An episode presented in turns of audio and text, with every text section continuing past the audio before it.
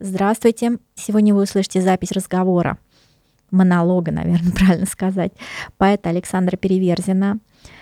Честно говоря, наш разговор был записан довольно давно вместе со стихами, которые мы продолжаем публиковать в рамках нашего совместного с Интерпоэзией сборника «Стихи на случай жизни». Мы просто тогда еще не были уверены в формате и думали над тем, как совместить слова, комментарии и сами стихи, все это под одной обложкой. Потом просто бросили эту идею и поняли, что надо делать отдельно, что придется все-таки разделять. И вот сегодня мы публикуем наш разговор в формате монолога все равно мы не можем удержаться и вставляем какие-то стихи, потому что, потому что это классно. Александр не только поэт, но и главный редактор в издательстве «Ваймега». И за 15 лет там вышло около 150 книг, 70 авторов. Это я беру информацию с их сайта. И это на сегодняшний день одно из ведущих российских издательств, выпускающих современную поэзию. Поэтому, если вы хотите поддержать русскую поэзию, купите томик стихов издательство Ваймега. И послушайте наш подкаст. Спасибо.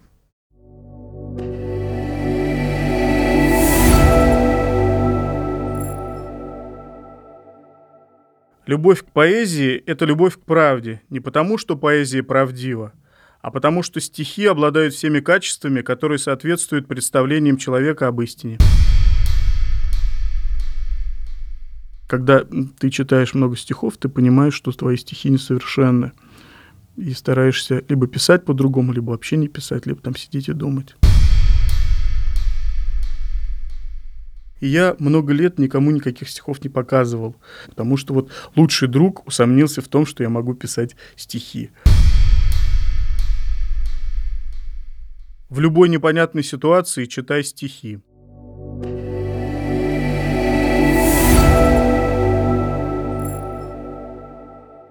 Меня зовут Александр Переверзин, мне 45 лет. Я профессионально занимаюсь поэзией, наверное, лет 25 с того времени, э, когда начал учиться в литературном институте. И лет 15 уже я руковожу небольшим издательством, которое издает э, современную поэзию и не только. Но действительно нехорошо не вот в поэтической, скажем так, э, тусовке профессиональной, да, говорить там «я поэт». Это воспринимается как-то очень странно, хотя э, говорить о человеке, что он поэт, и воспринимать это, конечно, нормально. Вот как-то, мне кажется, с Бродского пошло, хотя тот же Есенин, Блок, Маяковский э, могли и заявляли о том, что они поэты. Вот время поменялось, да, наверное, даже еще шестидесятники могли говорить мы поэты, я, я поэт, да, там, это Евтушенко мог сказать, там, Вознесенский, а следующее поколение, идущие за ними, э, наверное, это такой конфликт поколений. Мы не такие, как вы речь не о стыде, это речь о чем-то другом, о чем угодно, но не о стыде. Хотя сейчас поэзии не заработать, это безусловно, но а, поэзии всегда было не заработать, в общем-то. Но это постоянное погружение в это дело, да, не просто вот я сегодня попишу стихи там, а потом я еще когда-нибудь вот в отпуске попишу стихи, хотя и такое бывает, да. Но я не знаю, вот для меня я, я занимаюсь еще там выпуском а, поэтической серии, да, я отслеживаю все, там, все эти толстые журналы, какие-то интернет-ресурсы, скажем так, не, не буду их называть, не, не ресурсы со свободной публикацией, а где есть редактор, да, который а, выстраивает как-то свою поэтическую вот линейку, программу, и я уже даже не могу сказать, что мне это интересно, я просто этим живу, а там лет 20 назад, да, мне это было интересно. И, в общем-то, вот, скажем так, профессиональная поэзия, она существует, и это не те люди, которые зарабатывают стихами деньги, потому что, ну, действительно, заработать стихами деньги могут сейчас там несколько буквально человек, и это все-таки не э, от качества стихов их зависит, а от их медийности, скажем так, да. Однажды мы выступали с Олесей Николаевой, с Гришей Петуховым, Севой Константиновым, замечательные поэты современные, в Ростовском университете. И была целая аудитория, там человек 100. И мы очень хорошо выступили. Для современного поэта аудитория в 100 человек — это очень большая аудитория. Мы выступили, и вот вышли на бульвар, и идем такие довольные, радостные, Думаем, как хорошо нас принимали, сколько же народу было, и вот сколько же вообще вопросов задавали, кого-то даже знали какие-то стихи, да, готовились. И идем мы, идем, и видим билборд такой, растяжку большую. Вера Полоскова, ДК Россельмаш, билеты продаются. И мы поняли всю тщетность наших потуг, значит, быть знаменитыми и известными.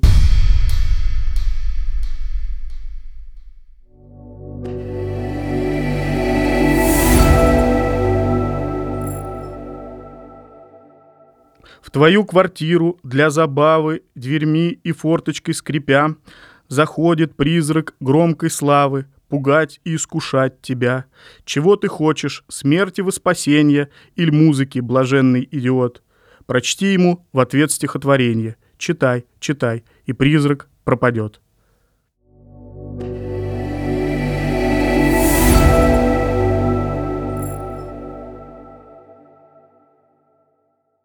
первом или там, может быть, во втором классе я показал какие-то стишки другу, и он сказал, знаешь, это не ты написал, это, не это были какие-то банальные стихи с глагольными рифмами, какие-то несуразные совершенно. Он сказал, это написал не ты, и я много лет никому никаких стихов не показывал.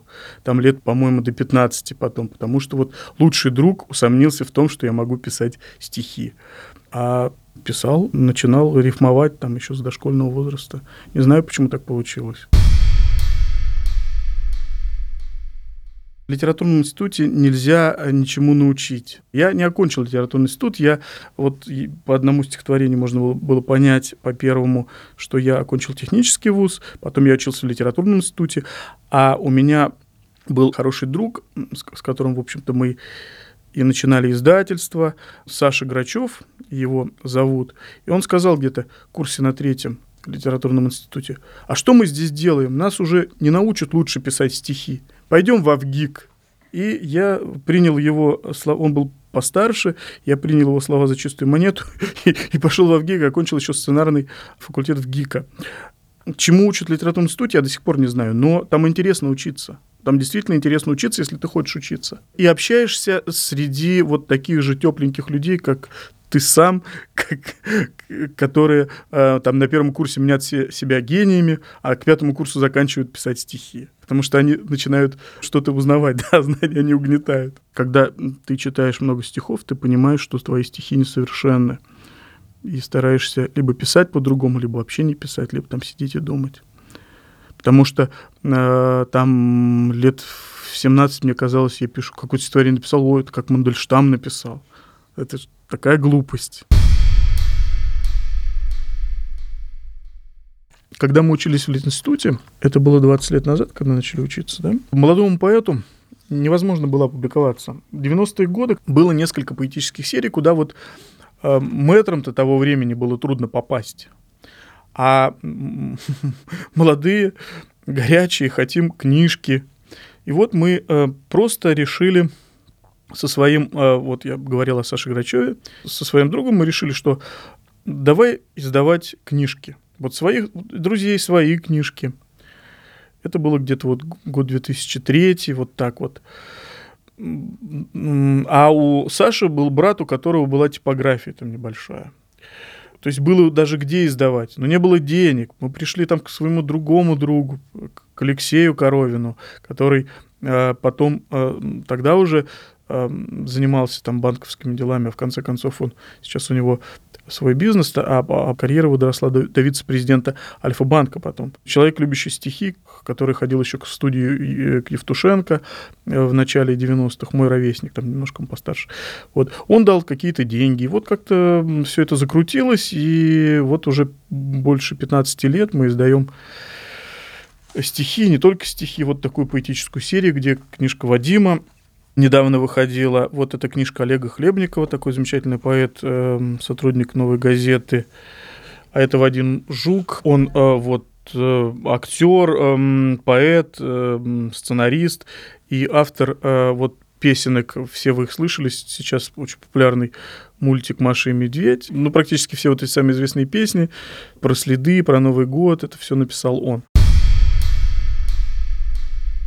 Наверное, речь о том, чтобы писать так, чтобы, может быть, тебя поняли как можно больше людей, хотя ведь есть такая поэзия, которую понимает, э, ну, сначала, скажем так, очень небольшое количество людей, а потом этот, этот поэт становится там через э, сотню лет, становится классиком там э, русской поэзии, как с тем же Мандельштамом было, да, которого не принимали, которого убили, в общем-то, да, и который сейчас, вот я, кого не назови, там каждый второй э, ныне пишущий э, стихи человек скажет, что Мандельштам — это один из его любимых поэтов. Хотя, наверное, при жизни его читало там, ну, в 30-е годы это точно э, 10 человек говорили о том, что это хорошие стихи. Я всегда привожу воспоминания Мариенгофа о Есенине, который значит, эм, выступал где-то там, на, Тверской где-то выступал, вечер прошел с успехом, и вот такой подвыпивший Есенин выходит на Тверскую, кричит извозчик, извозчик останавливается, и вот они едут, и эм, Мариенгоф и Есенин, и Есенин говорит извозчику, вот, ну, хочется ему похвалиться. Он говорит, а каких поэтов ты знаешь? А извозчик такой говорит, знаете, Пушкина, и Сеня такой, опа, он знает поэзию, он, вот сейчас я с ним поговорю. Хорошо, а из современных? А имщик отвечает, а мы только чугунных. То есть для него Пушкин — это памятник, это место, куда, откуда, значит, можно забирать клиента или куда вести. Это не поэт. То есть даже о современном поэте, поэте вообще говорить нечего. Так, конечно же, никто не знал Есенина при жизни, и вся его слава началась после смерти. Ну, конечно, знало там несколько сотен человек. И также было с Мандельштамом, и также было с Цветаевой, и также, ну, с Пастернаком, с довоенным, да, понятно, потом Э, из-за всех этих событий его узнал каждый советский человек, скажем так, немножко в другом качестве, да? как, как предатели Родины. Мне кажется, что мы идеализируем тот же Серебряный век, да, а ведь э, какой-нибудь тенор, да, вот которых было много, если бы выступала Ахматова там, в 15 году, Блок, Гумилев, там Есенин и какой-то тенор, имени которого мы не знаем, все шли на этого тенора. Там он мог даже со своими какими-то песенками выступать.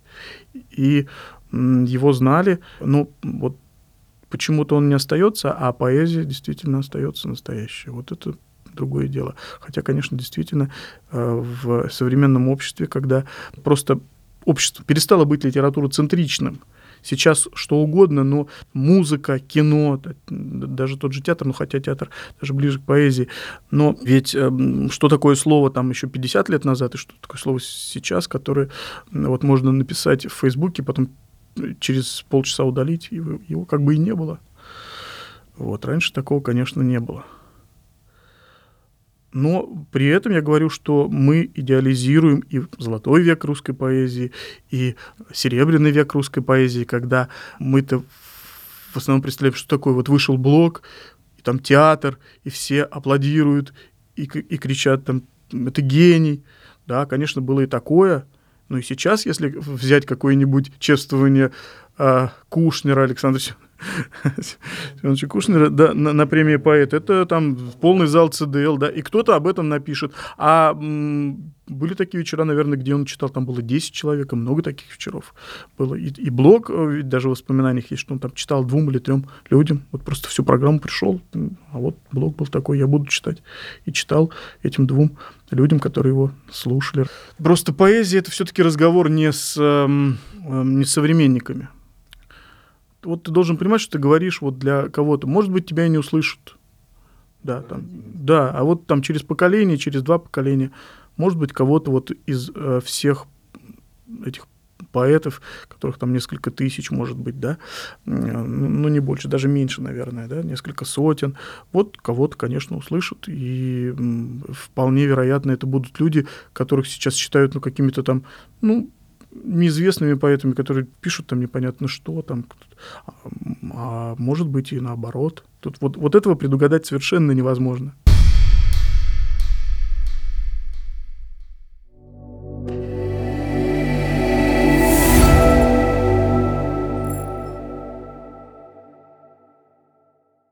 У меня четырехлетняя дочь. Конечно, когда дочь рождается, первое и единственное, жизнь меняется совершенно. Утро. Аня. Чтобы ты не пугалась грозы, в дождь тебя мы к себе переносим. За бетонной стеной бьют часы. Семь, а может быть восемь. Твой отец на ладонь, опершись, получивший все это даром, тигры, зеркальце и вторую жизнь отсчитает удар за ударом. Все сильнее у тебя под ногой, никуда выгибается пленка. Ты проснешься, прижмешься щекой, я тебя усажу на ягненка. Мы поедем где му и где бе, в беспорядок вчерашний. Там в квадратном окне будет виден тебе кран подъемный и страшный.